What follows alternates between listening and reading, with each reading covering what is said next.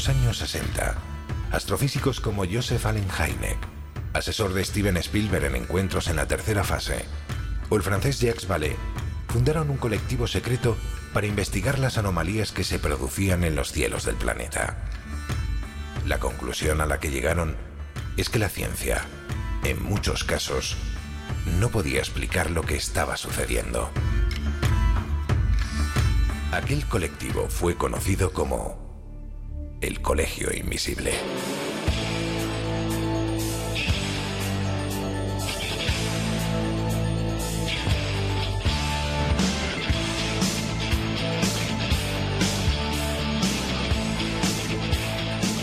El Colegio Invisible, con Lorenzo Fernández Bueno y Laura Falcó en Onda Cero.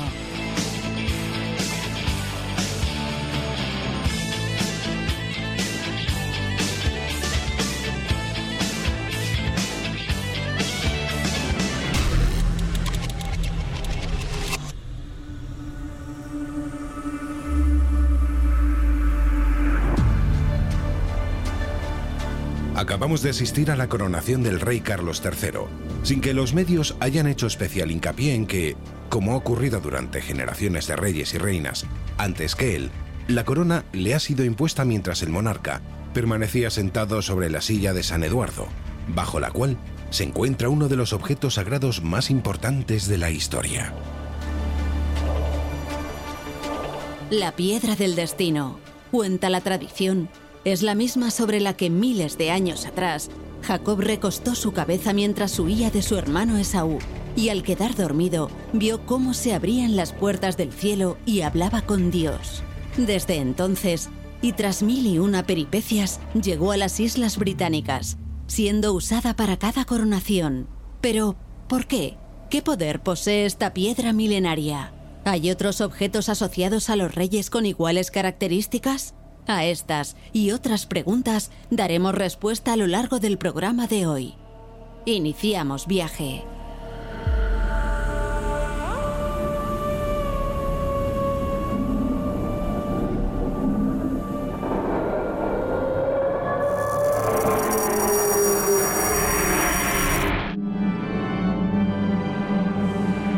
Carlos III y Camila han sido coronados reyes del Reino Unido en una ceremonia solemne en la abadía de Westminster, presidida por el arzobispo de Canterbury. El arzobispo de Canterbury, Justin Welby, fue quien colocó al rey Carlos III la corona de San Eduardo en la abadía de Westminster en un momento histórico y no visto en los últimos 70 años. I solemnly promise so to do. Antes del momento culminante de la coronación, Carlos III fue ungido con aceite consagrado, un rito que requería que el monarca estuviera temporalmente oculto.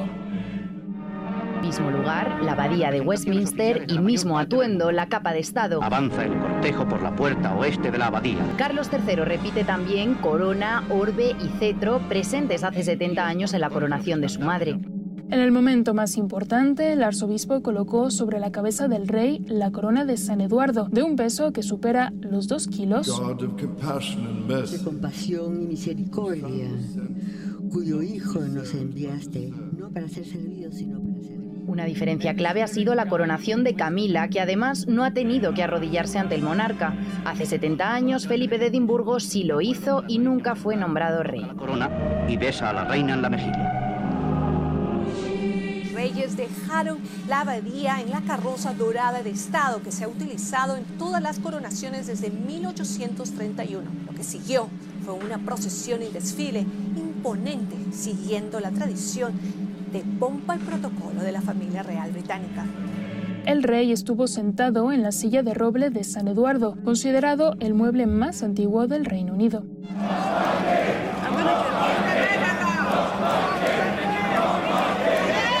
Monarchy is an outdated institution. It has no place in a modern democracy. God save the king!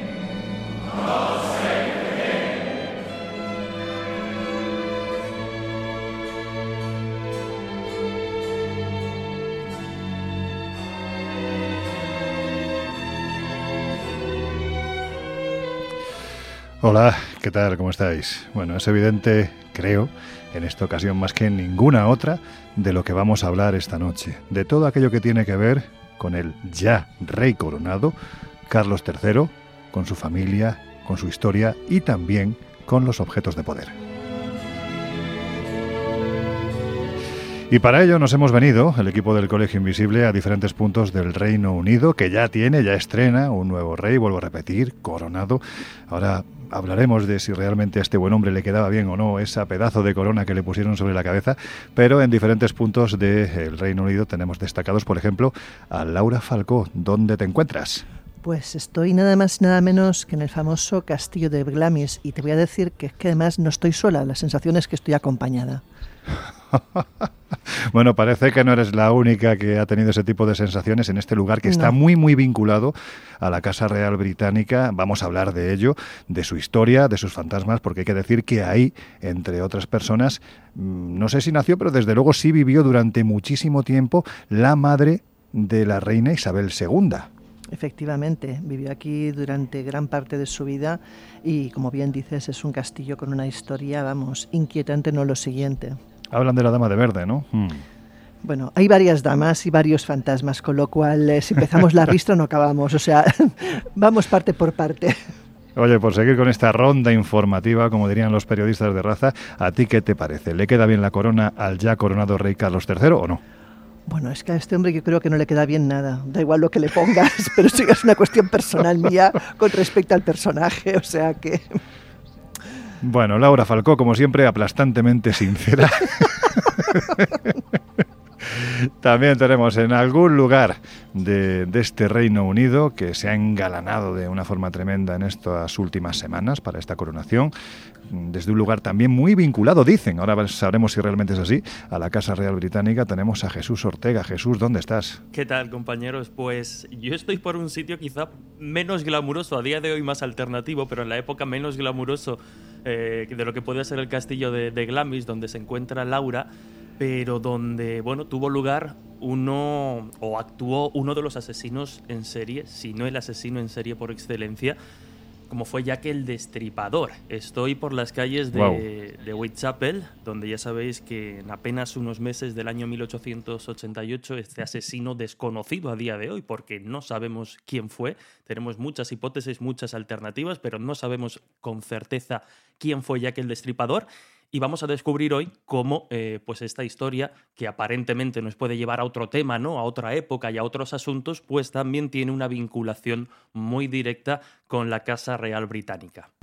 Vamos a hablar de luces de la Casa Real Británica, pero también de sombras para saber si esta precisamente, la de Jack el Destripador, es otra de esas muchas sombras que parecen tener a lo largo de la historia. Y Giuseppe y yo pues nos hemos acercado a un lugar que ahora mismo no tiene lo que debe de tener, pero hasta no hace mucho lo ha tenido, el castillo de Edimburgo, amigo, ¿cómo estás? Pues hasta la coronilla, ya que estamos hablando de coronación, eh, y antes de que me lo preguntes, al rey Charles III eh, le queda la corona como una jarra con dos asas. Perdón, antes de que sí. Invertida, ¿no? Entiendo. Bueno, eh, Jesús, no te he preguntado, ¿tú qué opinas de la corona de Carlos III? Y no, no, no hablamos de Camila, ¿eh? vamos a centrarnos en Carlos III, en la corona, en cómo le queda.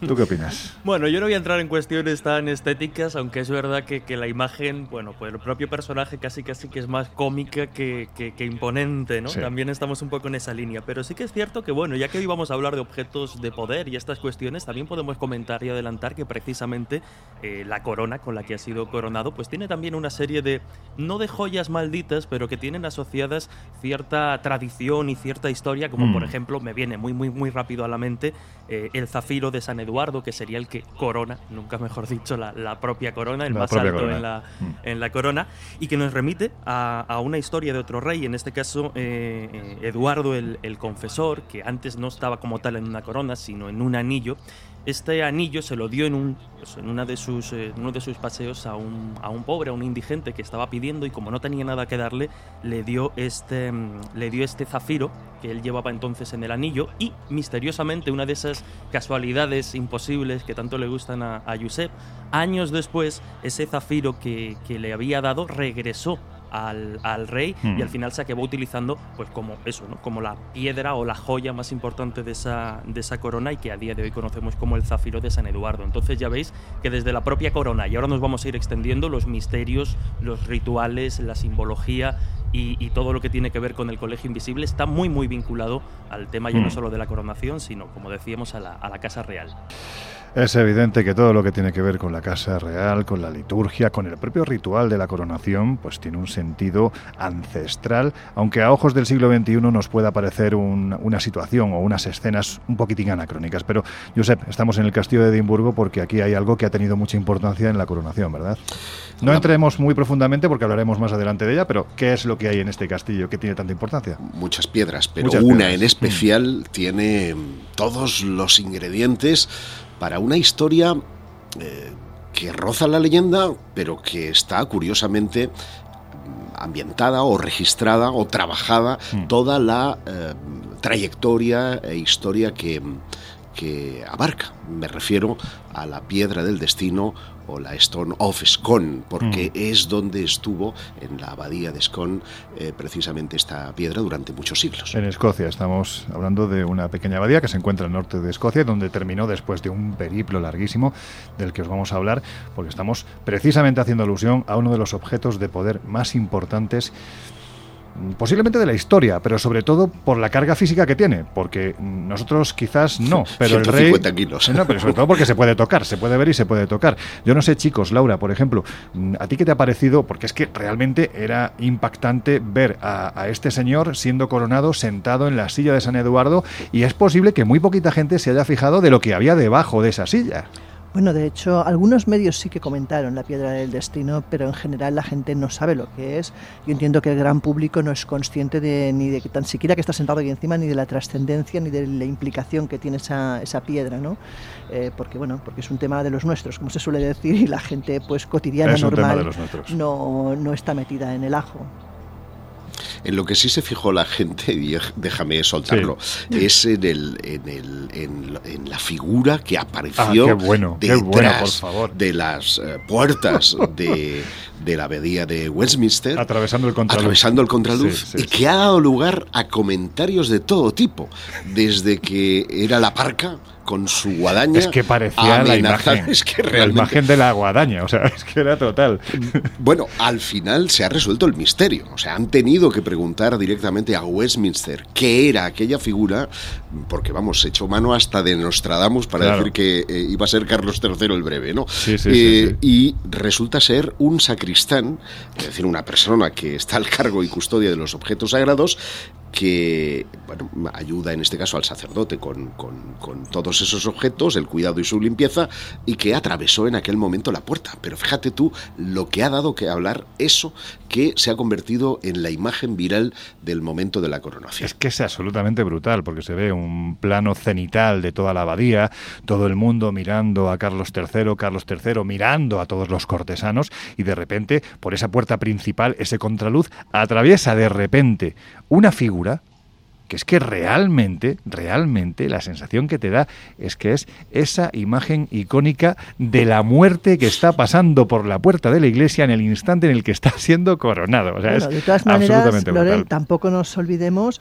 de aquella famosa profecía, que veremos si se cumple o no, que encontró Giuseppe en las redes, que decía Sí. que en el 2026 la palmaba Carlos III, eh, eh, con lo cual, evidentemente, eh, pues sí, que sería el breve. Sí, sí, de hecho ya te digo que es que esa imagen ha dado pie a que ya estén con los, en fin, los memes han sido increíbles, ¿no?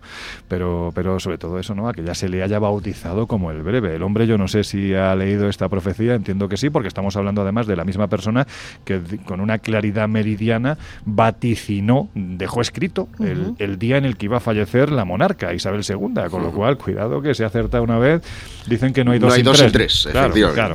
Pero en fin, Laura, ahora que ahora os vamos a hablar ¿no? de la historia de esta piedra y de otros objetos también sagrados que están muy vinculados a los reyes de otros tiempos, pero, pero habiendo sido coronado el rey Carlos III, yo creo que no podemos dejar de hablar de, algunas curiosidades ¿no? y misterios que a lo largo de la historia han rodeado a, a esta casa real, a la corona británica, que dicen que es la más destacada, importante e impactante en sus mm, situaciones diarias y ritos, que es la, la británica. Solo hay que decir que el actual rey esto es tremendo. Es que me parece además que es que si ya me caía bien, ahora me cae mucho mejor, porque es que es descendiente directo, ni más ni menos, Laura, que de Vlad Tepes el Empalador. Es decir, el físicamente mismísimo tiene Drácula. un aire, ¿eh? porque es igual de feo. Pero dicho eso, es verdad que según el Romania Tour Store, eh, estarían emparentados a través de la reina María. Esta mujer era la consorte de Jorge V, descendiente directo pues, de Vlad Tepes. Y bueno, dicen que Carlos ha visitado en numerosas ocasiones Transilvania, que es un enamorado del país, que además se enorgullece de su relación con el despiadado señor de la guerra y que incluso pues llegó a comprar propiedades eh, en el lugar. De hecho, tiene una casa de campo sajona del siglo XVIII en el pueblo de Biskri y visita la Biskrit, sí. Biskrit, sí. Y él, eh, según cuentan, pues visitó la región en 1998 por primera vez y ahí surge pues su amor incondicional por esta tierra. Y bueno, y esta casa que es el Zalan Guest House está disponible para pasar la noche ahí quien quiera, ya que las ganancias además se destinan pues a la fundación benéfica local. Ostras, eh, pues podríamos ir a pasar la cita. Bueno, yo os puedo decir Sí, que en este en este viaje que, que realizamos en, en fin de año, el fin de año pasado, que estuvimos en Rumanía, estuvimos recorriendo una parte muy importante de Transilvania, precisamente los tres días previos a fin de año y el día siguiente, es decir, el 1 de enero, lo pasamos en el castillo de Kalnolki, que pertenece a un conde transilvano que es familia directa del rey Carlos y de hecho tú veías allí en este lugar pues un lugar muy transilvano, veías fotografías eh, en las que el conde transilvano estaba en compañía del príncipe Carlos, porque parece ser que efectivamente ha comprado bastantes propiedades por la zona, porque se siente, bueno, pues como si estuviera en casa, y no me extraña, claro, sabiendo que es descendiente de quién es, pues... Pues no me extraña, pero en fin. Josep, vamos si te parece a más curiosidades, porque, insisto, como, como diría Jesús, pues las hay a, a puñados, ¿no? Y algunas hay que decir que son muy oscuras, como que el rey Jorge V, abuelo de la reina Isabel II, realmente murió ni más ni menos que asesinado, y no a consecuencia, como la historia nos ha contado, ¿no? de una larga enfermedad. Y de hecho, esto no se supo hasta medio siglo después, cuando, gracias a unos escritos ocultos y que supuestamente fueron redactados ni más ni menos que por el biógrafo personal del monarca, se supo que realmente murió a consecuencia de una sobredosis de morfina y de cocaína que le habría suministrado con cierta mala intención su médico personal. Pero Josep, hay que decir que hay más cositas, ¿no? Pues sí, sí, sí, hay muchas intrigas eh, palaciegas. Fíjate, después de morir en la batalla de Bosworth en 1485, Ricardo III fue enterrado en la abadía de Gayfries. Y en 2012, eh, que como sabéis fue un año de profecías funestas a causa del calendario maya, se extrajo material genético que reveló un dato sorprendente. Un acto de infidelidad que habría tenido lugar entre parientes. Y dependiendo de en qué tramo del árbol genealógico tenga lugar esta infidelidad, el resultado de la investigación puede arrojar dudas sobre el derecho de los Tudor Claro. al trono británico o incluso sobre el derecho del mismo Ricardo III. Eh, Ricardo III y su rival, eh, rival real, Enrique Tudor, que más tarde eh, sería conocido como Enrique VII, eran ambos descendientes del rey Eduardo III, y la infidelidad pudo, en teoría, haber ocurrido en la rama que conecta a Enrique con Eduardo, o en la que vincula a Ricardo con Eduardo. Según los investigadores, lo más probable es que haya tenido lugar en la parte del árbol genealógico que no afecta a la sucesión real, pero, no obstante, los científicos no se plantean qué puede significar esto para la familia real actual. En cualquier caso, parece que alguien que reinó era hijo de un intruso. Y si quieres, seguimos con alguna otra Sí, alguna más. intriga eh, pal- palaciega. Perdón. El duque de Kent, que como sabéis eh, fue padre de la reina Isabel II, murió cuando su hidroavión, un hidroavión de la RAF, de la Fuerza Aérea eh, Británica, se estrelló contra la ladera de una montaña en Escocia y sus 9.000 litros de combustible pues eh, terminaron convirtiendo aquello en una horrible bola de fuego. Todas las personas a bordo, salvo una, fallecieron instantáneamente. Hay que decir que el duque mm, quedó carbonizado. Eh, iba camino de Islandia, donde debía de inspeccionar las bases militares en representación del rey. Y el 25 de agosto de 1942, es decir, en medio de la Segunda Guerra Mundial, tiene lugar este accidente. Conmoción. La prensa y la opinión pública se preguntó si el duque estaba pilotando el avión cuando se estrelló, si estaba ebrio, si el hidroavión fue derribado por un caza alemán que estaba extraviado, o peor aún, por alguno británico que lo confundió con algún bombardero de la Luftwaffe ya sabéis que en Escocia siempre hay niebla, ¿no? Pero eh, había una posibilidad inquietante que fuera asesinado por la inteligencia británica debido a sus simpatías hacia la Alemania nazi, o incluso si el duque estaba en una misión secreta para tratar de negociar la paz con el alto mando nazi. ¿Os imagináis la, la historia? Es que es brutal. Bueno, pues según algunos autores, el príncipe Jorge estaba relacionado con Rudolf Hess, el ayudante de Hitler, que voló a Escocia en 1941, y los dos formaron parte de un complot para derrocar a Churchill y hacer las paces con Hitler. Hay un tratado de paz con Alemania, un país que tenía vínculos históricos con la familia real y que les abre parecido la opción pues más sensata, al menos eso es lo que defiende el historiador John Harris, que dijo que hubo muchas partes involucradas en este complot, pero su investigación apunta a que el hombre estaba relacionada con todas ellas y era el príncipe Jorge. Bueno, pues vemos que hay muchas historias vinculadas. Podríamos contar muchísimas más, ¿no? Porque realmente la, Casa Real Británica ha dado a lo largo de los siglos, casi diría que casi los últimos 100 años ha dado para, para, para hablar mucho, ¿no? Para hablar mucho. Pero si hablamos de misteriosos personajes vinculados a la realeza, Jesús, yo creo que no puede faltar precisamente eh, aquel que dicen que se paseó por el lugar en el que tú ahora te encuentras. que sé que además a ti te encanta, Jack el Destripador. Me gusta, me gusta mucho porque es uno de esos enigmas de la historia que, bueno, pues sigue sin, sin, resolver. Yo por si acaso voy mirando de, de, reojo mientras ando, aunque este barrio, como digo, ya se ha convertido más en una atracción turística que, que en lo que fue aquel año de 1888 me da Jesús que le gustaban más las mujeres y además si eran prostitutas. En fin, tú decides. Pues sí, muy rápidamente, porque yo creo que los invisibles ya conocen de sobra a Jack el Destripador, 1888, un misterioso asesino actúa además en un corto espacio de tiempo entre agosto y noviembre de ese mismo año y como bien dices, ¿no? Pues se encargó de sembrar el terror matando además con, con, extrema violencia a todas sus víctimas, cinco oficiales y reconocidas asociadas a este misterioso Jack el Destripador, todas de e, ellas eh, prostitutas. Y un detalle interesante que, nos vendrá a colación en unos minutos es que, bueno, pues, eh, los asesinatos o esos crímenes que él cometía tenían una precisión casi casi médica. Pero ¿cuál es su vinculación o por qué lo traemos a colación hablando precisamente de la familia real británica? Porque uno de tantos, tantísimos sospechosos eh, con el afán de intentar identificar a Jack el Destripador fue ni más ni menos que Alberto Víctor, duque de Clarence y nieto de la reina Victoria que además murió apenas cuatro años después de todos estos crímenes, es decir, en 1892 murió de, neumonía y la relación de este personaje de la alta, de alta cuna eh, con, con, los crímenes de Jack el Destripador vienen al hilo de una hipótesis, de una teoría que sería la teoría de la conspiración real. Parece ser que este duque de Clarence, Alberto Víctor, pues tenía unas eh, costumbres, gustaba de pasárselo bien en fiestas, alternar con diferentes mujeres y prostitutas, y hay quien llegó a defender en su día que precisamente pues tuvo un hijo ilegítimo, un hijo secreto con una de estas prostitutas y que además varias compañeras de la mujer que dio a luz a este hipotético hijo secreto de, Alberto Víctor también lo sabían. Por tanto, se montó una especie de eh, complot en el que presionaban a la Casa Real, presionaban a Alberto Víctor, pues con que mantuviese y diese una gran cantidad de dinero a esta mujer y bueno, pues si no lo hacía, eh, confesarían ¿no? este, este secreto que desde luego no, no, venía nada bien.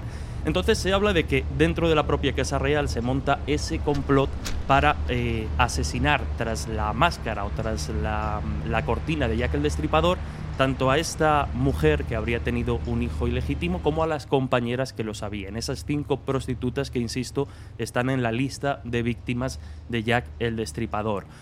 Curiosamente, bueno, pues los especialistas, los estudiosos, los riperólogos, porque existe el concepto de aquellos que se dedican en exclusiva al estudio de, eh, bueno, pues las andanzas de Jack el Destripador, eh, la, la, desechan, ¿no? ¿no? No tiene mayor sentido. De hecho, esta hipótesis se la debemos a Stephen Knight, que publica un libro, eh, bueno, pues que era Jack el Destripador, la respuesta o la solución definitiva, y donde mantenía, insisto, esta, mm, esta versión. Lo descartan por varios motivos, incluso porque durante dos de los crímenes, eh, Alberto Víctor está más que confirmado que estaba en otro lugar muy alejado de Whitechapel, que además parece que coincide también con los sitios por donde solía rondar y también precisamente por lo que hemos comentado, por esa precisión médica con la que se cometían algunos de los crímenes asociados a Jack el Destripador. Pero esto nos lleva a otro personaje vinculado también a la realeza, aunque no de tan alta cuna, pero que era el médico oficial precisamente de la reina Victoria. Un personaje bastante llamativo, que por nombre tenía William Whitey Gould, que fue también médico de, este otro personaje, de Alberto Víctor, al que, bueno, curó en varias ocasiones y precisamente por estas buenas recomendaciones acaba convirtiéndose en médico de la reina. Pues unos cuantos años después de los crímenes de Jack el Destripador, en el año 1895, comienzan a circular una serie de artículos en la prensa estadounidense en los que ya se especulaba con la posibilidad de que Jack el Destripador, de que ese asesino, fuera un médico de alto nivel. Algo que además, bueno, pues algunos han querido confirmar con algunas eh, pistas o algunos hilos de los que tirar que no tienen demasiado fundamento, porque esta teoría coge de nuevo popularidad ya en el siglo XX, en 1970, cuando otro médico, Thomas Eldon Alexander Stowell, lanza esta teoría porque al parecer él había sido amigo del yerno de este médico, de eh, William Whitney Gould. Y parece ser que a través de esta relación pudo consultar notas privadas de Gould en las que, bueno, medio se autoinculpaba, digamos, de estos crímenes. De esas notas jamás se encontró rastro, pero sí que es cierto que eh, la hipótesis de que fuese un médico de alto nivel precisamente por las características de alguno de los crímenes ha cogido mucha fuerza en la, en la cultura popular. Lo cierto es que tanto la hipótesis de Alberto Víctor, recordamos, duque de Clarence, nieto de la reina Victoria, como de este médico de la reina, parecen desmoronarse eh, si repasamos las evidencias o intentamos rescatar algo que, digamos, de mm. fe de estas eh, hipótesis. Pero ambas, las dos posibilidades, insisto, han tenido muchísimo calado en la cultura popular. Laura, yendo a otros temas que yo creo que a ti te gustan más, a mí también particularmente me parece que la figura de Jack el Destripador es de esos personajes que no se le ha colocado en la galería de monstruos, ¿no? Al nivel de los Drácula, los hombres lobo, los Frankenstein que tantas pesadillas han provocado durante muchas generaciones, quizás porque posiblemente es el más humano de todos y también porque posiblemente sea el más oscuro de todos. Pero yendo, como te digo, a esos temas que, que a nosotros nos gustan más, como ya hemos dicho en otras ocasiones, bueno, pues el Reino Unido y, la República de Irlanda, si no hay una mansión, un palacio o un castillo que tiene fantasmas, pues es que vamos a decirlo así, con todo el cariño del mundo, pero es que prácticamente pierde categoría, ¿no? Y si hay un castillo ligado a la familia real, sin duda alguna, ese es el castillo de Windsor, donde se dice que hay ni más ni menos, Laura, que 12 fantasmas. Pues sí, la verdad es que el castillo de Windsor es conocido como ser una de las propiedades de la corona con más fantasmas. Digamos que hay más muertos que vivos, es decir, contando evidentemente al personal que trabaja allí y, a la reina y al duque, pues eh, hablaríamos de que ahí vivían 24 personas y en cambio hay 25 fantasmas, es decir, ganan por, por uno. Dicho esto, eh, los turistas incluso eh, llegan ahí atraídos por estas historias y más de uno incluso ha vivido en carnes propias alguna que otra aparición. El caso es que la propia reina incluso ha ayudado a creer en estas historias porque Isabel, junto con su hermana Margarita, afirman haber visto el fantasma de Isabel conocida como la Reina Virgen, y que reinó en el siglo XVI. Eh, se afirma que la figura fantasmal de Isabel I a menudo pues, se ve en la biblioteca y sus pasos preceden precisamente a esa aparición física. De hecho, también es frecuente ver a su madre, Ana Bolena, la segunda esposa del rey Enrique VIII. Su esposo la acusó en su momento de adulterio y de incesto con su hermano y Bolena fue juzgada, aunque muchos creían que era inocente. Fue acusada de adulterio y decapitada en la Torre de Londres el 19 de mayo de 1536. Se dice que fue enterrada en la iglesia de San Pedro, dentro de los muros de la torre, sin embargo, su espíritu, que nunca ha descansado, se manifiesta también aquí. Muchos afirman haberla visto llorando junto a la ventana dentro del palacio. Otro espíritu, por ejemplo, que se pasea por estas estancias es el de Jorge III, que reinó a finales del siglo XVIII. Se le ve, dicen, mirando con nostalgia uh, al exterior, aunque él realmente donde estuvo encerrado fue pues debajo de la biblioteca en sus periodos de locura. ¿no?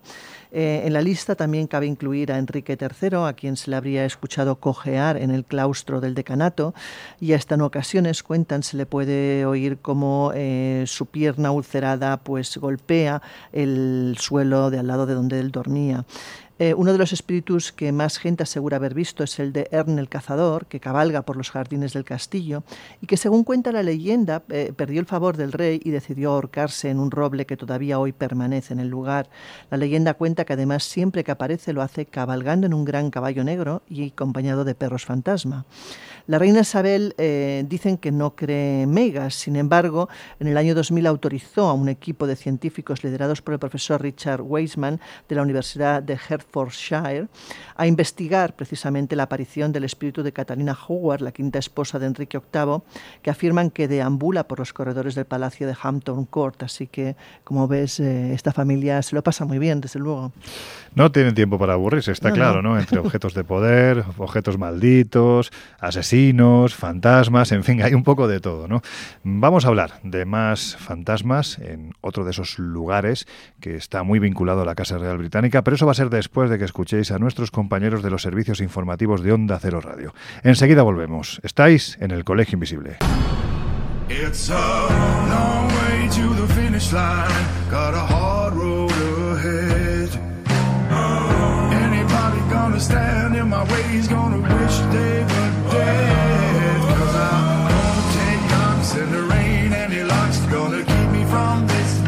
En unos minutos volvemos a abrir las puertas del Colegio Invisible en Onda Cero.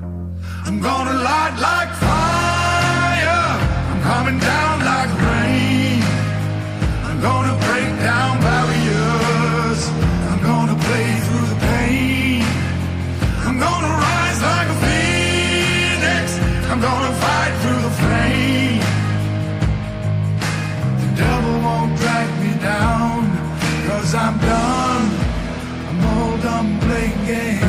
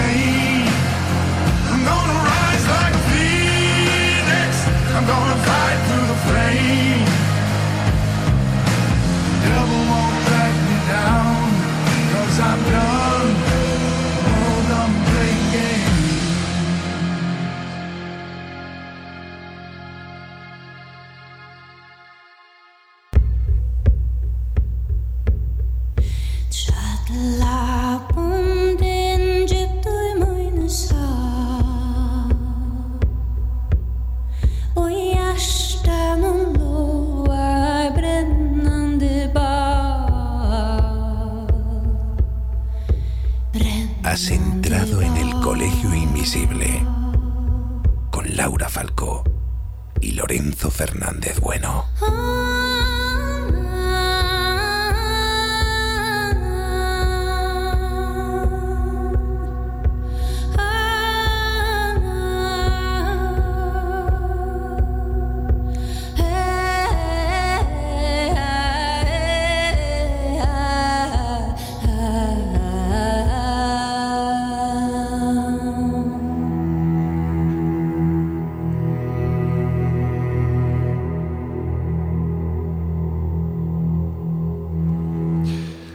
¿Qué tal? ¿Cómo estáis? Si te acabas de incorporar al Colegio Invisible de hoy, que sepas que te estamos hablando de todo lo que tiene que ver con una de las casas más de esas que están más en los papeles, ¿no? Según dicen, y que más historias de misterio, de conspiración y de realidad tienen. La Casa Real Británica.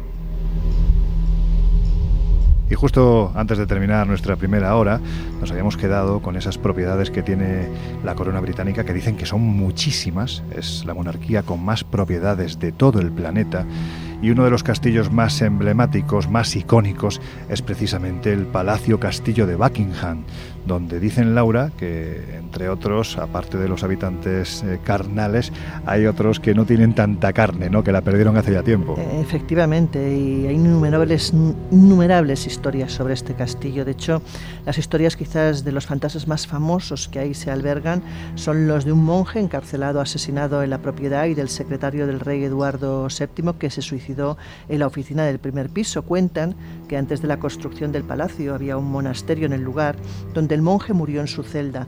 Se dicen que el monje, envuelto en su capucha marrón, encadenado, frecuenta la terraza trasera del palacio. Ha habido muchísimos informes al respecto. Cuentan que se oye el traqueteo de la cadena, gemidos en el mismo lugar todas las noches. Y el otro fantasma del que se ha informado pues es precisamente el del mayor Whitney, eh, que es el secretario privado del rey Eduardo VII. Después de su divorcio, rechazado por la alta sociedad, se ve incapaz de afrontar esa vida mm, de, vergüenza y de, de, desaires y termina con su vida en la oficina del primer piso pegándose un tiro en la cabeza. Actualmente algunos de los empleados dicen que cuando entras allí la sensación no es de comodidad precisamente, que uno se siente extraño y que además muchos afirman haber escuchado ese disparo, ese sonido seco, en, incluso cuando está todo en silencio en plena noche.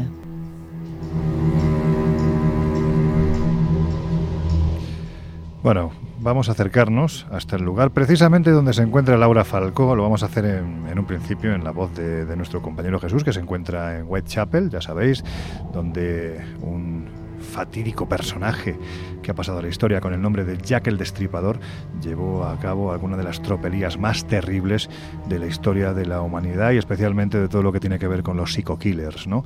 Pero estamos teniendo unos pequeños problemillas de, sonido con, Laura, a ver si va a estar interviniendo la, una de las damas que se aparece por allí, la dama de verde, mientras ella lo, arregla y, y, Josep tose muy a gusto aquí en el, en el Palacio de Edimburgo. Jesús, por terminar con esta secuencia de propiedades en las que alguna vez pues de una forma u otra va a estar el rey Carlos III y por lo, vemos, por lo que vemos, bueno, pues va a estar muy acompañado. Si hay uno que destaca entre todos, ese es el castillo escocés, palacio también de Glamis, donde se crió, entre otros, eh, Isabel Ángela Margarita Bowles Lyon, esposa del rey Jorge VI, madre de Isabel II y por tanto abuela del actual rey, porque de este edificio no solo aseguran que está encantado, sino que además guarda entre sus muros un secreto casi casi podemos decir que reconvertido en maldición.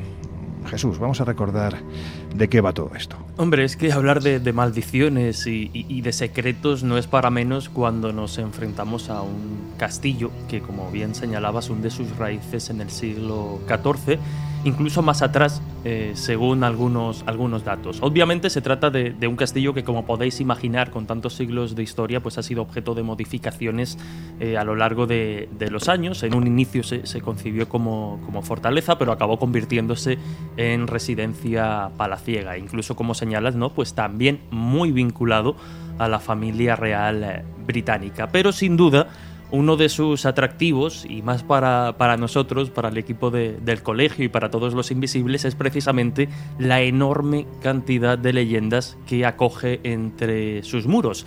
Y no en balde, pues es considerado uno de los castillos más embrujados de, de Escocia.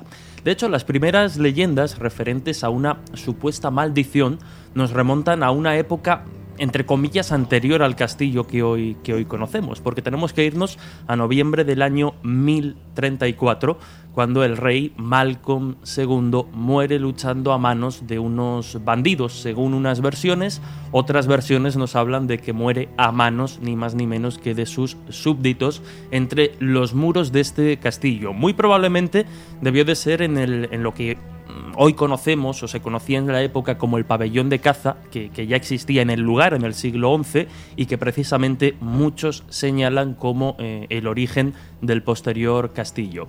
Pues bien, se dice que la mancha de sangre de aquel crimen de Malcolm II, de este rey que muere a manos, pues o bien de bandidos o bien de sus eh, súbditos, pues aquella mancha de sangre aún prevalece como recuerdo miles y miles de años después de aquel terrible asesinato envuelto en, sombras. Como digo, y así lo comentan pues testimonios actuales, eh, guías que incluyen este, esta curiosidad también en sus recorridos, esta mancha de sangre sigue allí a pesar de, eh, bueno, pues como podemos imaginar, de que el suelo, el entarimado de, de la sala, pues ha sido cambiado ¿no? en sucesivas ocasiones a lo largo de, de los siglos. Pero esta mancha es un poco y muy probablemente la primera leyenda a nivel cronológico, en orden cronológico, que podemos encontrar ya asociado o asociada a los muros de este, de este castillo. Lo que es evidente es que el castillo tiene un aura especialmente no siniestra, porque realmente es un sitio muy, muy bonito. Lo podéis ver en. Estamos colgando ahora mismo fotografías en nuestras redes sociales, en Twitter, arroba Invisible también en Instagram y en Facebook, como el Colegio Invisible en Onda Cero. Pero bueno, es de esos lugares que cuando te acercas, entras, quizás ya sugestionado, ¿no? Por lo que sabemos que dicen que ha ocurrido y que ocurre aquí, bueno, pues es de esos lugares que te transmite. Eh, algo que te invita en ocasiones a, marchar. Pero la que no se va a marchar de allí es Laura Falcó. ¿Tú estás sintiendo algo? Bueno, yo te he dicho desde el principio que no estoy sola, o sea, es un sitio ideal para que tú pases la noche. Con lo, con lo que eres tú con estos temas, mm, yo creo que lo disfrutarías. no me importaría, ¿eh? Sí, sí, sí. No, el lugar es fabuloso. el lugar es precioso, pero es verdad que desde que entras, para aquellos que tenemos esa sensibilidad a flor de piel, te sientes acompañado, o sea, completamente.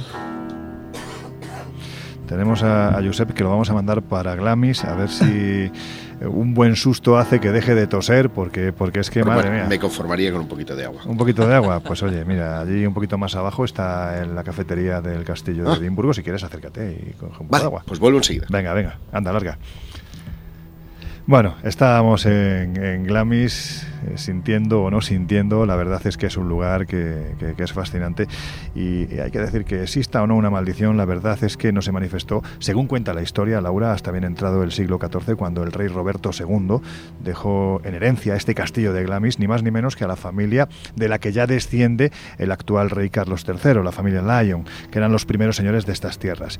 Y fue entonces cuando empezaron a ocurrir cositas, ¿verdad? Pues efectivamente, la tradición asegura que Sir John Lyon custodiaba, en su anterior residencia, la mansión de Fort Biot, un sagrado cáliz que, según decían, jamás debía abandonar el lugar, porque si eso ocurría, la maldición eh, se ceñiría sobre toda la familia. Bueno, el caso es que, como debieron encontrar más confortable este palacio que el suyo, decidieron mudarse.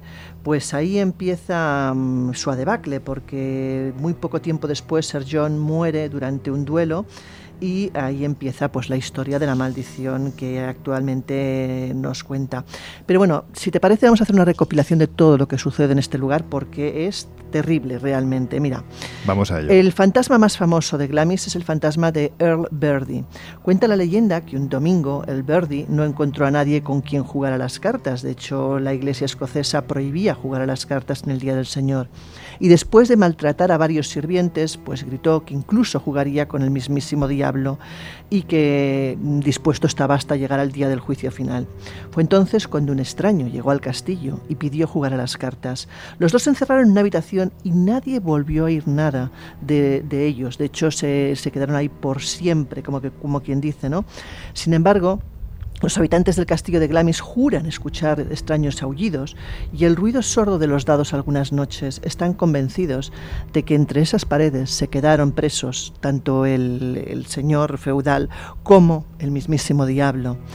Glamis también es el castillo donde se desarrolla Macbeth de William Shakespeare, el lugar donde el general, el héroe y supuestamente eh, donde se mata al rey Duncan. Pero Macbeth es también la tragedia más temida y supersticiosa de todas las eh, que puedas imaginarte. Las compañías de teatro odian esta obra y la hablan de ella como la tragedia escocesa porque no quieren pronunciar su nombre.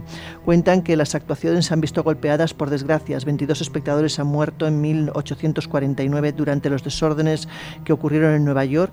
En 1930, tres decoradores y dos diseñadores de vestuario murieron también durante la producción.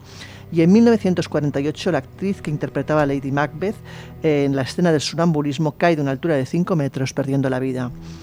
También en este castillo se aparece Janet Douglas, Lady Glamis, que fue acusada de brujería en 1535. El castillo fue requisado por el rey James V y Lady Glamis fue quemada en la hoguera. Posteriormente los cargos resultaron ser falsos, sin embargo ella, pues como te puedes imaginar, ya estaba muerta. Y dicen que su fantasma, la dama gris, se aparece con frecuencia. En la capilla familiar uno de los asientos todavía anda reservado para esa dama gris y nadie se atreve a ocuparlo. Otra presencia femenina que muchos visitantes, incluida la hermana de la reina madre de Inglaterra, juran haber encontrado en los pasillos de este castillo es la famosa Dama Blanca. Pero más allá de estas posibles influencias, la historia de los habitantes del castillo de Glamis está marcada por muchos eventos desastrosos. El más terrible, sin duda, concierne a él, Patrick Strathmore.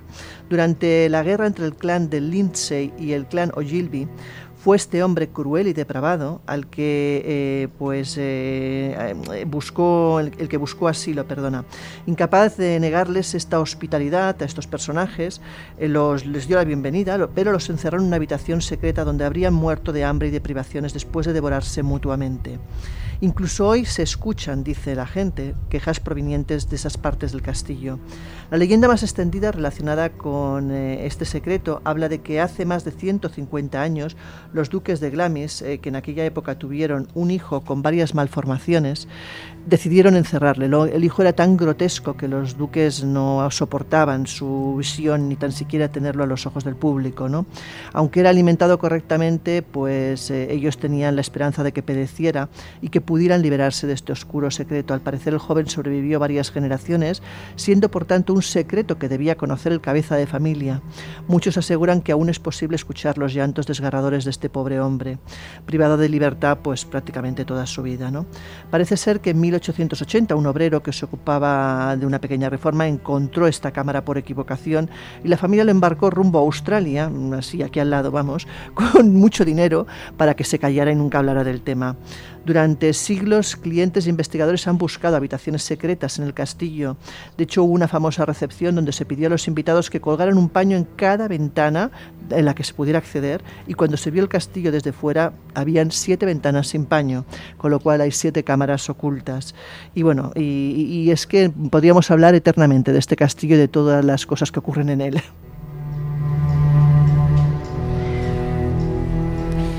Incluso se dice que el hijo del conde, que sería el heredero al título número 14, que por cierto, no lo digo por ti Laura, que tú estás comprometida, pero vamos, es un señor que todavía está lozano, joven y además soltero. Y es un, dicen que es un buen partido, o sea que aquí lanzamos el candidato. Eso sí, el pobrecito no es muy agraciado, vamos a, a decirlo así está muy acorde a la propia estética interna de alguno de los lugares de este, de este castillo. Pero en fin, dicen que cuando al fin alcanzó el condado, pues hizo algo que otros antes que él jamás se plantearon, que fue abrir la puerta de este secreto que tiene que ver con, con Glamis a otra gente. Y dicen que lo hizo con su administrador, que era el hombre con el que más confianza tenía, se llamaba Gavin Ralston, y, y bueno, pues parece ser que esos mismos cronistas aseguran que desde ese día el administrador, al conocer el que se ha bautizado ya como el horror de, Gla de Glamis, pues no volvió a dormir nunca más en el castillo. Así que recapitulando, bueno, pues estamos hablando de espectros, de damas fantasmales, no, de sonidos extraños. Te quiero decir, hay también, por ejemplo, cadenas. una anciana con un fardo, un joven que es conocido como Jack el Corredor, hay otro hombre con barba, bueno, es que está lleno, o sea, es que es una manifestación continua. Y aparte de la sangre, que al más puro estilo del fantasma de Canterville, por mucho que se eh, intente borrar, no pues se la, la sangre sigue ahí. Bueno, pues en fin, que en uno de los viajes que hicimos a este lugar, recordáis, hace ya unos cuantos años, estuvimos lógicamente en Glamis, bueno, pues ahí mantuvimos una conversación dentro de la capilla, donde dicen que se producen más apariciones, con Helen Duncan, que es una de las responsables de este lugar, y una persona que además en ocasiones, concretamente, vuelvo a repetir, en esa capilla, pues ha sentido la presencia de Lady Glamis. También nos pasamos por el lugar donde está la habitación maldita y se sabe que está ahí porque la ventana de la misma da ni más ni menos que al exterior, es decir, la ventana está abierta, pero por el interior está totalmente emparedado lo que sería la entrada no se puede acceder a ella, salvo que se atraviese el muro y eso es cosa que ahora mismo pues sabemos que solo lo hacen los fantasmas. Ahora sí, vamos a hablar de ese pedrusco con el que iniciábamos el programa de hoy, la piedra de la coronación, sobre la que se ha sentado hace apenas 3-4 días el ya coronado rey Carlos III, para saber, bueno, pues cuál es su historia, qué poder esconde, si hay argumentos para creer en esa misma historia, en fin. ¿Qué es la piedra del destino? Pues es un objeto de poder, un objeto mágico mmm, que está en, eh, ubicada lo pudimos ver todos, aunque para la mayoría pasara inadvertida. Perdona que te interrumpa, pero vamos a colocar fotografías tanto de la silla de San Eduardo como para que se pueda ver perfectamente dónde se encuentra la piedra del destino. Vuelvo a repetir en nuestras redes sociales, estamos en Twitter, arroba y también en Instagram y en Facebook como el Colegio Invisible en Onda Cero. Pues como decía, esa silla, la silla de San Eduardo, porque Eduardo ha sido elevado a los altares, y esta no es una cuestión baladí, eh, es la que utilizan todos los reyes de Inglaterra, al menos desde 1296, para coronarse. Y es que una coronación, esto es importante mmm, señalarlo, es un ritual mágico que busca convertir al monarca en dios, sacerdote y caudillo militar. Esas tres figuras eh, devienen precisamente de, de, la etimología de monarquía, claro. que es gobierno de uno solo en correspondencia con Dios, porque muchas veces es un gobierno religioso. Porque hay que decir que, al contrario de lo que ocurre con la Casa Real Española, que cuando jura el cargo de monarca lo hace ante el Parlamento y ante el pueblo, en el caso de Carlos III, puesto que Dios. es la cabeza visible de la Iglesia anglicana, por encima de él solo está Dios, por lo tanto lo hace ante Dios. Claro, y de ahí que la ceremonia se oficiara claro. en una abadía, claro. en, una, en un lugar sagrado, y de hecho esta piedra ha estado desde el principio en lugares sagrados. Eh, se supone que fue traída de Palestina, que es el lugar donde Jacob tuvo ese famoso sueño que tiene esa frase en latín que a ti y a mí nos sí, trae tantos recuerdos. Sí, sí, Terribilis est, locus este lugar es terrible, pero no en la acepción de, de, de miedo o de, de terror, fantástico. sino de fantástico. ¿Por qué? Porque esa piedra se supone que sirvió de almohada a Jacob en Betel, que hay que decir, Betel etimológicamente eh, del hebreo significa casa de Dios. De nuevo buscamos esa correspondencia con, la, con lo sagrado, con lo luminoso, con, con, eh, Dios. Y digo, fue utilizado como almohada en ese sueño fantástico en el que él ve una escalera que se va hacia el cielo y de la que suben y bajan los ángeles del Señor.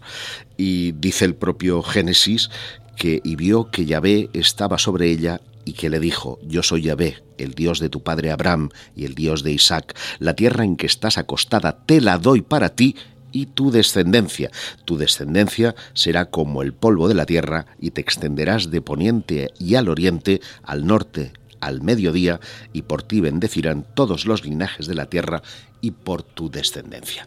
Desde ese momento, la piedra es un objeto de poder, un objeto ambicionado, como verás, lo contaremos más adelante, eh, por, por, muchos reyes y por muchas civilizaciones distintas, y que tendrá ese toque, ese poder especial que otorga el contacto con la divinidad.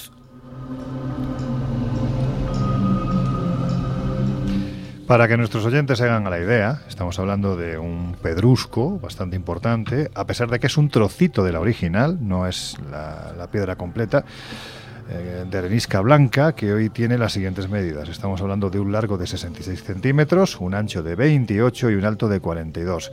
Lo interesante es el peso. El peso no solo histórico, que es mucho, ese es incalculable, sino el peso físico. Estamos hablando de 150 kilos. Pero claro, hay que decir que hace siglos esto pesaba mucho más, porque como he dicho, bueno, pues esto solo es un trocito de la original cómo es ese periplo que lleva una vez que, que, Jacob, ¿no? convencido de que sobre la misma al recostar su cabeza ha logrado contactar con Dios, él decide llevársela. ¿Cómo es el periplo que sigue desde Tierra Santa hasta situarse ni más ni menos que en la bahía de Westminster, donde ha estado este fin de semana? Pues es una historia asombrosa, pero antes hay que decir que efectivamente es arenisca y no una piedra extraterrestre, un meteorito, como se ha claro, sugerido claro. en algunos eh, medios de comunicación. Y pasó de Palestina a Egipto nada más y nada menos que en la figura de Moisés, que al parecer utilizó sus poderes para evitar el sufrimiento de su pueblo durante ese éxodo por el desierto. Pero es que una vez que llegan a la tierra prometida, sirve para coronar a los reyes de Israel sobre ella, de ahí nace la tradición, hasta el siglo 7 antes de Cristo. En ese periodo, recordémoslo, fue el rey eh, babilónico Nabucodonosor el que arrasa Jerusalén y antes de que Nabucodonosor pueda utilizarla, eh, resulta que Jeremías, un profeta, descendiente o directo de Jacob, por cierto, logra escapar con ella y eh, como pesaba un huevo, pues durante la navegación decide fragmentarla. De ahí que el trozo, 150 kilos, que hay ahí, en, eh, en, el castillo que ahora mismo nos está dando cobijo, pues eh, sea un trocito de la original. No sé yo qué tipo de huevos has visto tú para establecer esta comparativa, porque realmente el pedrusco es grande, pero en fin, ahí, lo dejo. La piedra pasará por Italia, incluso llegará a España, donde llegó a la actual Coruña en el 740 a.C. y permaneció algunas décadas hasta que el rey Breogán, Breogán, era de la Flavium eh, Breoganis, eh, Breograntium, perdón, eh, se le ocurre la genial idea de invadir Irlanda y allí fue incautada por los celtas escoceses cuando el hijo de este gallego, o pregallego, gallego eh, Simón Breck, que no solo sería el primer rey de esas tierras, se lleva consigo la piedra del destino y es utilizada a partir de ese momento para consagrar a los reyes. La piedra estuvo en Dublín dos mil años asistió a todas las coronaciones de los reyes dalriadas, que es como se conocen mm. a esas tribus que entonces existían en Irlanda. Incluso se decía que era capaz de mostrar su aprobación a la hora de aceptar o no al monarca que se, eh, se sentaba en ella. O que hacía unos ruiditos, unos movimientos, ¿no? Yo no sé si eran ventosidades del monarca u otra cosa, pero gracias a eso fue rebautizada, que es así también como se la conoce como la Lia Fail o la piedra que habla. Mm. que en Coruña también tienen alguna de estas. ¿eh? El nuevo rey, Kenneth I MacAlpin, unificaría los reinos de los Dalriadas, los escotos y los pictos y se convertiría en el primer monarca de los escoceses, por lo que la piedra volvió a moverse hasta un pequeño de monasterio del que ya hemos hablado, el de Scone, que le daría eh, el nombre con el que se conoce en inglés, Stone of Scone, donde coronarían a partir de entonces y durante 400 años todos los reyes de Escocia, antes de que los ingleses se apoderaran de ella. Se dice que había inscritas unas palabras, mientras el destino juegue limpio, donde yace esta piedra, los escoceses reinarán. Y esa es la razón por la que Eduardo I en 1296 lo primero que hace es llevarse la piedra a Inglaterra y dice, ahora os va a coronar aquí. Claro, os fastidiáis, ¿no? Exactamente, ¿no?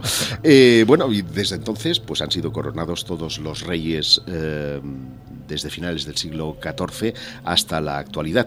Una anécdota. Hmm. Churchill la ocultó de los nazis porque creía, ya sabéis de la afición que tenían los nazis por todos los objetos rituales, eh, y entonces como temía que eh, pudiera invadir Alemania a Gran Bretaña, la ordenó que fuera enterrada en Gloucester, donde hay también una abadía. En 1996 fue enviada a Escocia y actualmente salvo en este momento en el que han tenido que ser utilizada para la coronación, pues eh, reside en el castillo de Edimburgo, donde estamos tú y yo.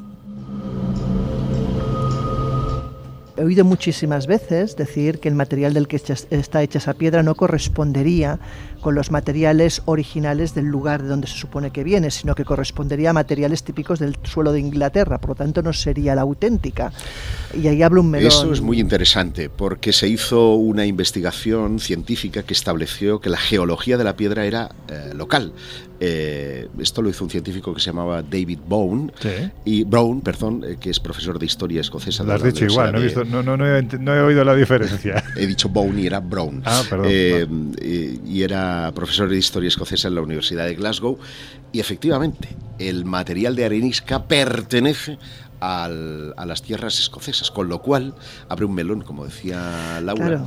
porque cabe la posibilidad de que estén Bueno. coronando sobre una falsa piedra, piedra. del destino Hombre, a los reyes de Inglaterra. siempre digo lo mismo, con estos eh, objetos de poder, que probablemente lo que perdure sean réplicas posteriores, porque el original, pues a saber, muchas veces ha desaparecido, ¿no? Y no, eso no le resta valor al objeto o a la historia. Sin embargo, es verdad que, bueno, te cuestionas si realmente es el auténtico. Hombre, también hay otro melón y es donde quedó ese trozo fragmentado, ¿verdad? Claro. Eh, Claro. Que, que en, en sus inicios y para facilitar el transporte tendría las mismas propiedades de comunicación con Dios.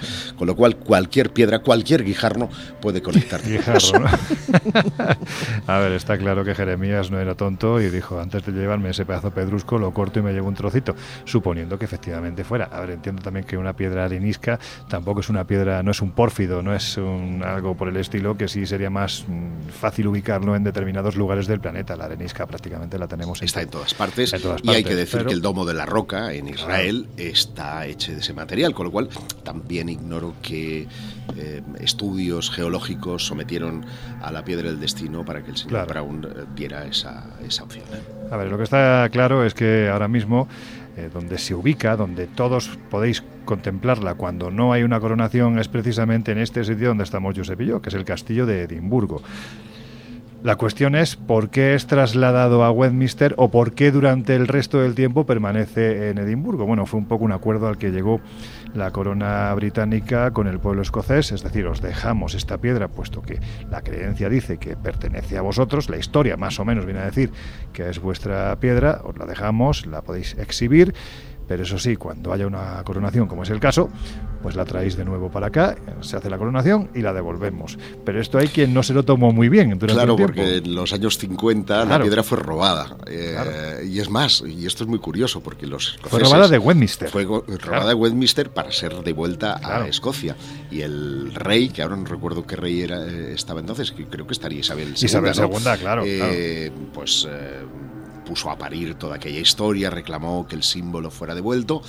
Y los ladrones mismos la devolvieron. Es decir, que tomaron en serio las palabras de la monarquía, para que veas que. Sí, no, además también había una segunda creencia, porque esta historia nos, nos la contó Laura en un colegio invisible hace, hace unos cuantos meses, pues estaba la creencia de que el propio pueblo escocés rechazó esa forma de traerla porque decían que la piedra regresaría a su casa cuando ella decidiese que tenía que ser así. Para eso es la piedra que habla.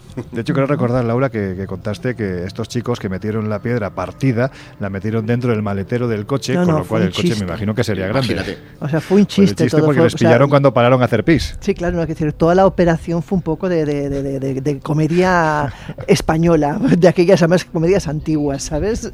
De despropósito absoluto, pero sí, sí, fue realmente pues una manera de mangarla un poco curiosa.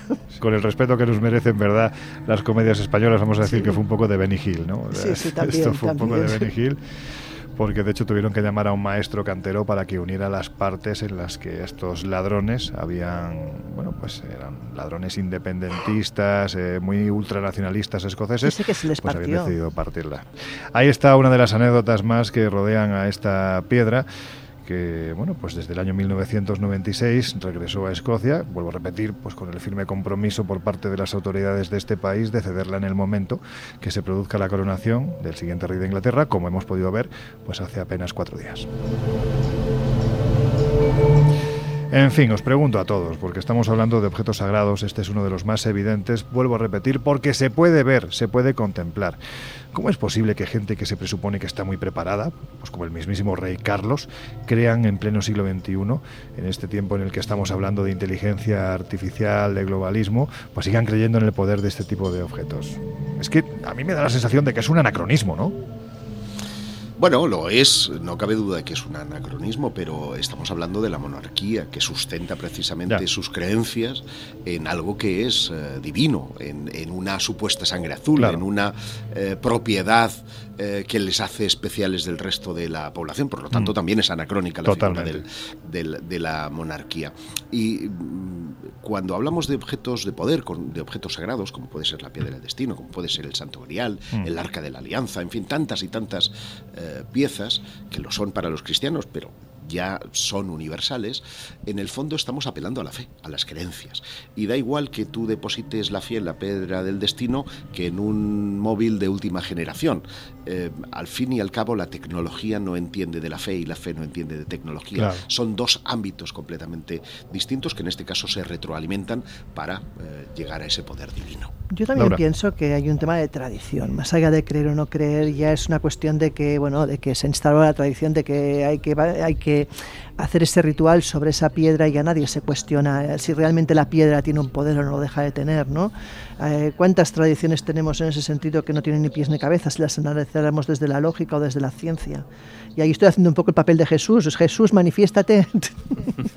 No, yo creo que habéis dado ambos las, las claves. Por un lado, estamos hablando de una monarquía eh, que muchos, como bien decía Josep, ya consideran casi casi anacrónico. Y por otro lado, la, la tradición. Claro, hablamos de objetos de y nosotros estamos comentando los más curiosos, los que más leyendas tienen asociadas, pero no olvidemos que la propia ceremonia de, coronación fue una ceremonia plagada de rituales religiosos eh, y, civiles, es decir, la, ritualística sigue estando muy, muy presente. La capa, la corona, el trono, son objetos que tienen asociadas eh, ciertos significados, cierta tradición que nos pueden rechinar menos por estar dentro de lo, de lo oficial y canónico, pero que van en la misma línea de, de estos otros objetos que, que, estamos, que estamos comentando. Y mira, ¿no? ya que lo dices, eh, en, en, ese preciso instante de la unción, sí. que es otro de esos momentos mágicos, sí, sí, que no podemos verlo. se pone eh, en evidencia eso que acabas de decir. Es decir, hay cosas que no están eh, no deben de ser públicas, no están eh, para el público no preparado. Claro. Es una ceremonia que, a pesar de ser retransmitida para un montón de países y para millones de personas, tiene su parcela de secretismo ahí detrás de ese biombo, biombo con esos bordados que eligió específicamente el rey Carlos III, que también tienen su significado y que eminentemente está solo para los iniciados. Pues ahí queda la cosa. Jesús, eh, última hora desde Whitechapel. ¿Se sabe algo de Jack o todavía no tenemos noticias claras? De Jack no, me han intentado vender otras cosas, pero no asesinarme. Bueno, pues eso, ten cuidado. Además ahí hay una cervecería, no recuerdo ahora mismo cómo se llama, pero tiene nombre, en fin, tiene que ver con la historia de Jack el Destripador. Eh, creo que se llaman las Violetas, las Siete Violetas o algo así, sí. donde ponen una cerveza extraordinaria. Mm, pruébala. Eh, Laura, ¿tú estás esperando a que te coronen? No, yo estoy esperando a que no me aduzcan, que es diferente. En este caso los fantasmas, no los es. Que, es que, mírala, claro, nuestros oyentes lo que no saben es que en esta conexión que estamos realizando estamos con una pantallita donde nos estamos viendo, pues por un lado Jesús en Whitechapel, por otro lado Laura en Glamis y nosotros aquí en, en el castillo de Edimburgo. Y, y, es que, mírala, se ha sentado en ese sillón de orejas, ya que estamos hablando de la monarquía británica, se ha sentado en ese sillón de orejas que es que parece, vamos, la mismísima dueña del castillo. ¿eh? Yo os diría que luego revisásemos la grabación porque aquí puede aparecer cualquier cosa en cualquier momento. Por si acaso, ¿no? Sí, la verdad es que sí. Oye, pues ya que estás hablando tú, vamos si te parece repasar otros objetos que han estado, bueno, de una forma u otra vinculados a los monarcas, no solo británicos, ¿eh? Ahora vamos a abrir un poco el abanico, monarcas de otros tiempos que tenían un poder casi divino y de los cuales, bueno, pues muchos continúan siendo buscados. Por ejemplo, pues podemos hablar de, alguna que otra espada, ¿no? Efectivamente, parece que en algunas de ellas también eh, se contenía el poder de los maestros herreros y en ese extremo es algo que los primeros que creyeron en él fueron quienes las enarbolaron en el frente de batalla. Baste decir, por ejemplo, Atila, el legendario pero real rey de los hunos, estaba convencido de que su éxito en la guerra derivaba del poder precisamente de una espada. Una espada que, según él decía, había pertenecido ni más ni menos que al dios Marte. El encuentro con ella fue bastante más prosaico porque por lo visto se la llevó un pastor que previamente eh, había visto como una de sus ovejas se cortaba con la misma mientras pastaba por el campo. Al buen hombre debió parecerle bonita y por tanto decidió ofrecérsela pues a, al uno. Eh, y rápidamente sus asesores eh, más espirituales le dijeron que eso era, vamos, era más que, más que una profecía, casi casi algo, algo claro. escrito en las estrellas, ¿no? que esa espada tenía que aparecer. Pero hay otras muchas espadas, como por ejemplo las que trajeron de cabeza a Hitler y a los suyos. Hablamos la del emperador sacro romano germánico Federico I Barbarroja. Y, y, este es un ejemplo de, de, de, locura, vamos, por donde lo cojamos, eh, porque evidentemente los nazis, como sabemos, pues mezclaban todo tipo de elementos, mitología con historia real, muchas veces persiguiendo objetos claro. místicos y míticos, ¿no? La historia nos cuenta que en el siglo XII el emperador alemán marchó a los santos lugares en la tercera de las cruzadas, acompañado por Felipe II de Francia y Ricardo I de Inglaterra, eh, para expulsar a Saladino y los suyos de Jerusalén. El hombre debía estar muy dispuesto a lomos de su caballo, pero el destino pues, quiso que se cruzara en el río Salap, en Anatolia, y eh, cayera de su caballo y, se ahogara, desgraciadamente, porque imaginémonos lo que pesaba en aquellos momentos aquellas armaduras metálicas. O sea, aquello debía ser.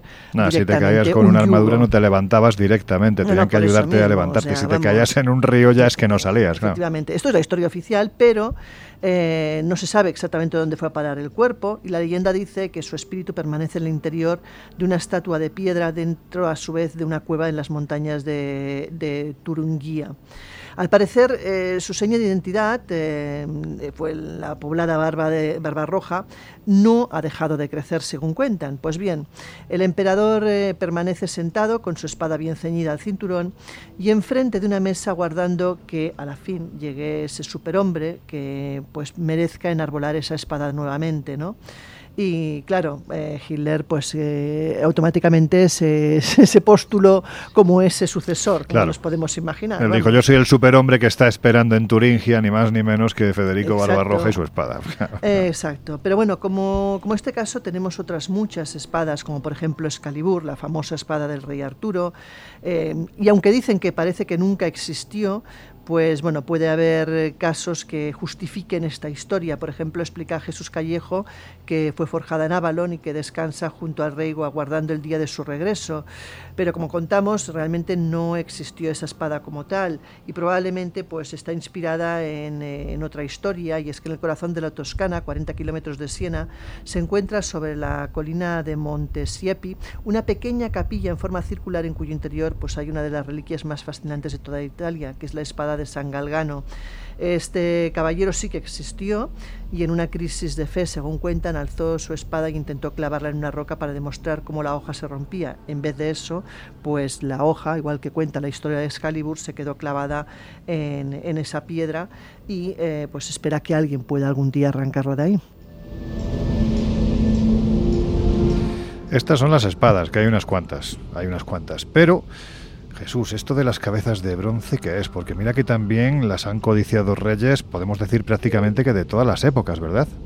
Pues sí, tradicionalmente asociamos su auge, el auge de estas cabezas que realmente eh, pues los expertos no han podido determinar del todo si nos encontramos ante cabezas eh, de bronce, están hechas de otro material o incluso hay quien baraja la posibilidad de que se tratase directamente de cabezas humanas que habían sido recubiertas con algún tipo de metal y que adquieren a partir de la Edad Media, eh, sobre todo entre los gobernantes, entre los sabios y los poderosos, la etiqueta o empiezan a relacionarse con eh, los oráculos, es decir, que este tipo de cabezas tenían el poder de eh, bueno, adivinar ¿no? o vislumbrar el, el futuro. Como decimos, tienen ese auge entre los siglos XII y, XIV y atienden principalmente, pues como decimos, a un objetivo que no es característico de la Edad Media, sino que como estamos viendo está muy muy muy presente, ¿no? La creencia de determinados gobernantes en que, bueno, pues acudiendo a objetos mágicos o objetos de poder puedan obtener eh, pues más poder o más información. En este caso, pues a forma de, oráculo. Ya hemos hablado en muchas otras ocasiones, incluso hemos dedicado programas monográficos a los oráculos en el mundo antiguo y en cómo eh, precisamente los encargados de manejar eh, estos oráculos y en concreto estas cabezas que también eran conocidas como cabezas de Orfeo y ahora veremos por qué para, para, predecir el futuro pues no es nada no es nada nuevo. También se hablaba incluso de que estas cabezas de que estos objetos estas cabezas de bronce podían servir incluso como una especie de prisión para espíritus bueno no vamos a decir bondadosos de todo tipo pero que al final eran los encargados precisamente de revelar o mostrar al sabio eso que estaba a punto de, suceder. Así que como podéis imaginar, pues eh, entre determinados monarcas y entre determinados eh, miembros de, la élite adquieren mucho poder. Y decíamos que, también se, se, refieren a ellas como cabezas de Orfeo, recordando precisamente los, los mitos clásicos de este personaje. Recordemos que Orfeo es decapitado y aún así eh, pues su cabeza no para de, de parlotear y cantar hasta que es recluido en una cueva de la isla de Lesbos, donde, bueno, pues... ¿A quién me sea de- recordará de a mí paso, con eso de que no para de parlotear? ¿A quién me recordará? Alguno a lo mejor si lo decapitamos todavía, todavía sigue. Hombre, no sé, no sé si es procedente, pero no, vamos. no, el experimento no, no- no es el mejor.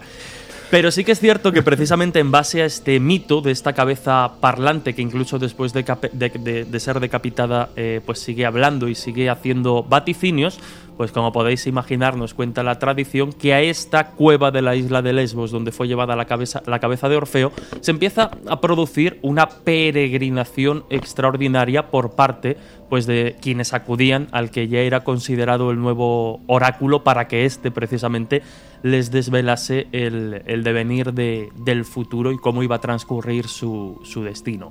Pero claro, esto genera, digamos, cierta competencia, ¿no? Porque hay otro dios, concretamente Apolo, al que no le hace ninguna gracia que la cabeza de Orfeo esté cobrando tanto to- protagonismo como, como oráculo, porque va en detrimento de la peregrinación y las visitas al que era el propio oráculo de Apolo, el más conocido y popular oráculo de Delfos. Pues como decimos, el de Delfos se va vaciando, el de Orfeo se va, se va llenando y esto genera pues una mm, competición entre, entre dioses, ¿no?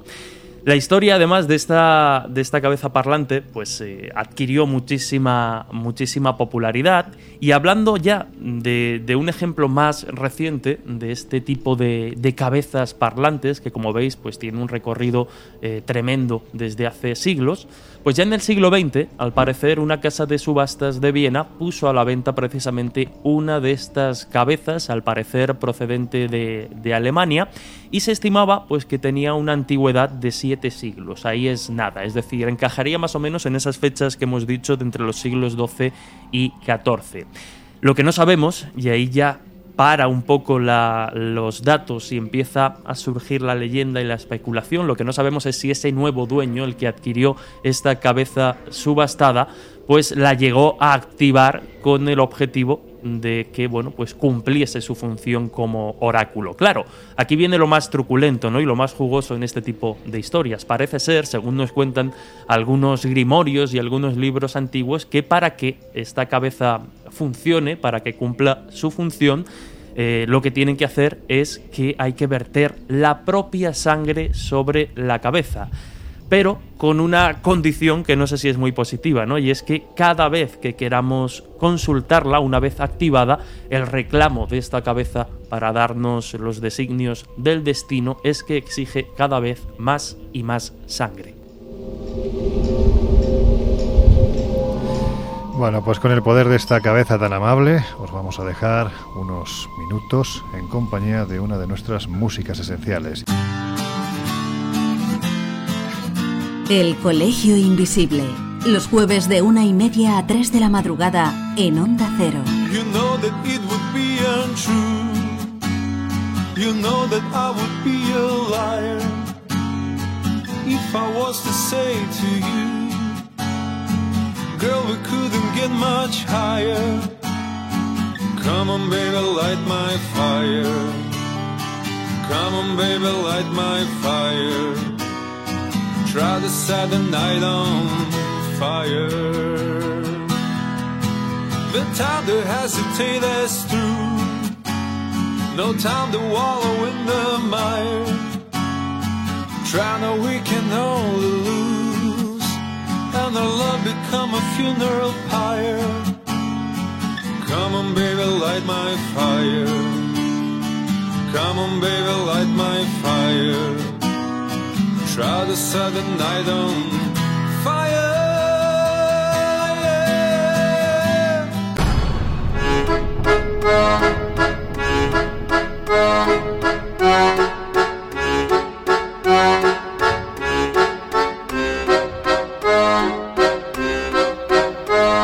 Historias así solo ocurren en el Colegio Invisible.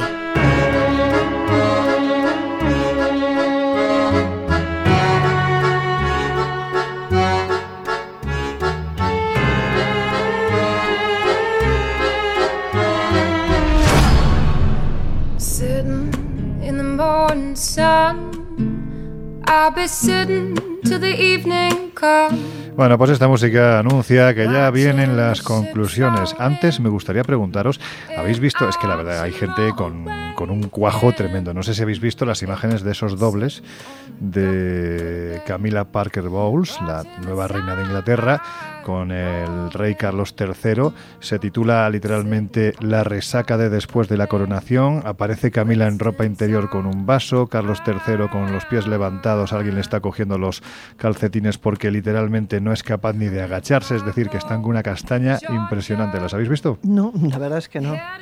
No, no, yo he visto otros otros memes porque lo cierto es que, bueno, como podéis imaginar y sabéis, pues se han generado cantidad de coñas, cantidad de memes, pero esas en concreto no, no, no. Pues esta de verdad, durante prácticamente las primeras horas que se lanzaron a los medios, eh, todos los medios de comunicación la dieron por buena de lo bien hechas que estaban. De hecho, la pregunta era quién es el fotógrafo que se ha colado y ha hecho esto. Porque Inteligencia artificial, seguro. Parecían ellos. No, no, no, que va. Era una creación, eran unos actores que, ya sabéis que en, este, en el Reino Unido los actores que hacen de, De dobles. de dobles pueden llegar incluso a cobrar más que los propios actores originales, ¿no? El de David Beckham eran 300 y pico mil pavos los que cobraba cada año por hacer de David Beckham, imaginad, ¿no? Bueno, pues en este caso son los dos actores más conocidos que hacen de dobles de los actuales reyes de Inglaterra y la verdad es que la colaron pero a base de bien, pero en fin, vamos si os parece a la coronación. Mm, ¿Qué os pareció? La pregunta es muy clara. ¿Qué os pareció esta coronación? Porque mira que, que estas ceremonias, jolines, es que están repletas de una de las palabras que más le gustan a Josep, simbología. Yo, eh, entre nosotros, y sin que salga de aquí. O sea, solo pensar en dos horas encerrado en una iglesia escuchando un sermón, o sea, me pone los pelos de punta como escarpias, peor que, lo- peor que los fantasmas, vamos. Jesús, ¿tú qué dices? Bueno, pues yo creo que tú has dado la clave, ¿no? Y me quedo con, con la reacción de, de mi madre. Yo la seguí, hombre, con, con el interés informativo De estar, de estar asistiendo a un evento histórico. Pero bueno, la seguí sin más, ¿no? Una, una cobertura mínima, lo tenía puesto, de vez en cuando iba echando un vistazo, pero es verdad que ella decía que al final estábamos viendo algo que no se ve todos los, los días. Tener, hay que tener en cuenta que habían Hombre, pasado Hacía más de 70 años, fíjate tú, si no Efectivamente, la, la- la coronación de, de- de la reina fue en 1953, pues eso, más o menos unos, unos 70 años. Hay que tener en cuenta que estábamos también eh, asistiendo a un ritual que viene desde hace siglos. Guillermo el Conquistador ya fue coronado también en ese trono, eh, que ha asistido a 38 ceremonias, pero sobre todo a mí me dio la, la sensación que me provocan este tipo de, de rituales, ¿no? La curiosidad, y por eso es bueno también, creo yo, que, que Claro. existan espacios como el Colegio Invisible, la curiosidad por toda esa ritualística, toda esa simbología, que ya precisamente por no estar tan acostumbrados, por ser un evento casi casi anacrónico, como señalábamos, muchas veces hemos perdido la capacidad de leer y entender el significado profundo de esas ceremonias, ¿no? Entonces, por esa curiosidad, yo creo que, que es fundamental también que, que existan espacios así. De todas maneras, no os preocupéis, porque si se cumplen las profecías, en dos o tres años veremos otra. O sea que, vamos. Bueno, yo me quedo, me quedo con esa reflexión, no con los deseos de Laura, que parece que No, estás no, intentando cargarte no, a este pobre hombre. bueno, pero sí, sí me quedo con esta reflexión que me parece muy acertada, como la que seguramente va a hacer ahora Josep. Sí, bueno, eh, yo creo estar eh, viviendo un momento de anacronismo, pero ese momento de anacronismo lo que hace es desenvolver eh, vestimentas, carruajes, Mm. eh, ceremonias eh, y cosas que mm, se han mantenido eh, a lo largo del tiempo de una forma indemne y que a mí, si tengo que poner el acento, lo pongo en la sociología, como eh, miles de personas eh, estuvieron, millones de personas estuvieron atentas a la señal de televisión, más allá de sus ideas políticas Dicen pro o contra. Eh, a la monarquía, como decenas, si no cientos de personas acamparon durante días eh, previos para poder ver esa ceremonia. En el fondo, fíjate, eh, estamos viviendo en el momento de la inteligencia artificial, de la tecnología, pero nos sigue seduciendo la magia. Y esta es la evidencia, a través de un ritual tan simbólico como el de una coronación, que lo pone en solfa. Venga, que nos quedan muy poquitos minutos. Vamos a recordar, como decimos siempre, pues eso, las cosas que podéis hacer en estos próximos siete días. Por ejemplo, podéis asomaros a la web espaciomisterio.com que gestiona José Guijarro, donde vais a encontrar, entre otras muchas cosas, pues el evento que tenemos el próximo 17 de junio, donde acompañados de gente como Miguel Pedrero, Enrique de Vicente, el coronel Baños, Cristina Martín y tantos otros, os vamos a hablar de la cuestión internacional a nivel geopolítico, hacia dónde nos están llevando desde un punto de vista quizás de esa palabra tan manoseada que es conspiración, pero de la mano de los mejores periodistas que ahora mismo están investigando lo que quizás la mayoría no se atreve a contar. Y no quiero dejar pasar la oportunidad de recordar dos cosas. La primera, el 10, 10 de junio, 10 de junio estaremos en el Congreso Más Allá de Murcia con nuestro querido compañero Antonio Pérez en el Teatro Circo eh, a partir de la noche, no sé si las 8 o las 9 de la noche, miradlo en, en congresomasallá.com. Estaremos haciendo el Colegio Invisible de forma gratuita para todos aquellos que queréis acercaros. El Congreso es un Congreso benéfico, pero la emisión del programa es completamente gratuita. Así que podéis acercaros, allí estaremos Josep, Jesús, Laura, eh, el Epicosquillas, los dos Epicosquillas y también que estaré, por supuesto que estaré yo para... Y Blas, bueno, sí, Blas, ¿no? Ya, ya hablaremos de lo de Blas. En fin, no digo nada, no digo nada, que no quiero utilizar palabras malsonantes. Bueno, pues estaremos en Murcia, pero también queremos recordar que ya en viajesprisma.com y en espaciomisterio.com tenéis todos los datos de la gente que va a participar en el décimo Congreso de Misterio y Enigmas de la Historia, el décimo, tiramos la casa por la ventana, que vamos a celebrar, si no me equivoco, que ya sabes que yo con las fechas, Josep, es el primer fin de semana de, octubre. Efectivamente, y un cartel, como no puede ser menos para un décimo aniversario, que bueno, es eh, realmente de, de lujo, porque vamos a tener la presencia de Roberto Pinotti, vamos a contar con la presencia de Yasser El Que lo conocen muy bien claro. nuestros oyentes porque ha estado ya en dos de los colegios eh, invisibles. Estará con nosotros el periodista de investigación especializado en el tema de espionaje, Fernando Rueda, exploradores como Diego Cortijo, como Javier Domínguez, como y bueno, el cierre que va a hacer Pablo Ragenstein. Toda la información Mentalista. en viajesprisma.com donde pueden ya reservar su plaza. Pues eso ya lo sabéis, todos los datos, viajesprisma.com y espaciomisterio.com.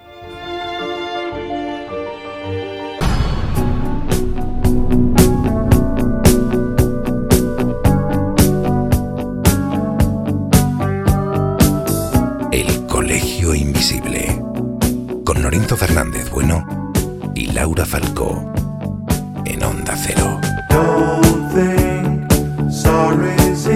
Y por supuesto con José Guijarro, con Jesús Ortega y parece ser que una corte de fantasmas, asesinos, objetos de poder que están en los diferentes lugares en los que nos hemos repartido en este programa especial recordando pues uno de los espectáculos, ¿no? vamos a decirlo así, porque lo es más anacrónicos de cuanto se pueden ver. La coronación del rey Carlos III. Laura Falcó, te vas a quedar muy a gustito, muy acompañada en un sitio que te encanta. No sé si ahora te vas a tomar algo. En fin, como nos veremos ya todos mañana, eh, donde nos vamos a reunir, pues, pues disfruta de los fantasmas y de ese pedazo de castillo. Nada, nos vemos en una semana y cuidaros. Jesús Ortega, desde Whitechapel, no sé si decirte que te quedes bien acompañado. Porque... No, no, no, no, yo ya me he anotado lo de la cerveza esta que estaba buena y me voy de cabeza al sitio a, a probarla. Pues nada, haremos un brindis digital, amigo. Mañana te escuchamos también en El Dragón Invisible en Radio Castilla-La Mancha. He dicho El Dragón Invisible, ¿verdad? Uh -huh, sí, claro, Sí, que ¿no? ya a Sí, veces sí, sí, a mí también me baila, sí, sí. Sí, sí. Bueno, pues eso. Mañana a partir de las 12 de la noche en Radio Castilla-La Mancha. Te oímos dentro de, de una semanita. Un abrazo.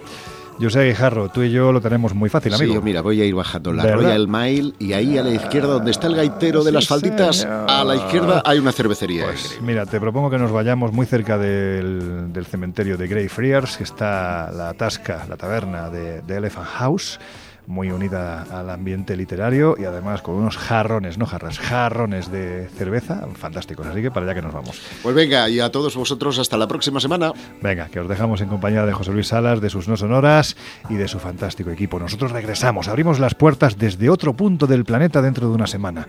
Hasta entonces, que seáis, de verdad lo deseamos de corazón, muy, pero que muy felices.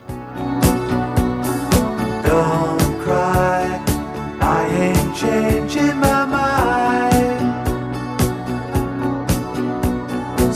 find another fool like before.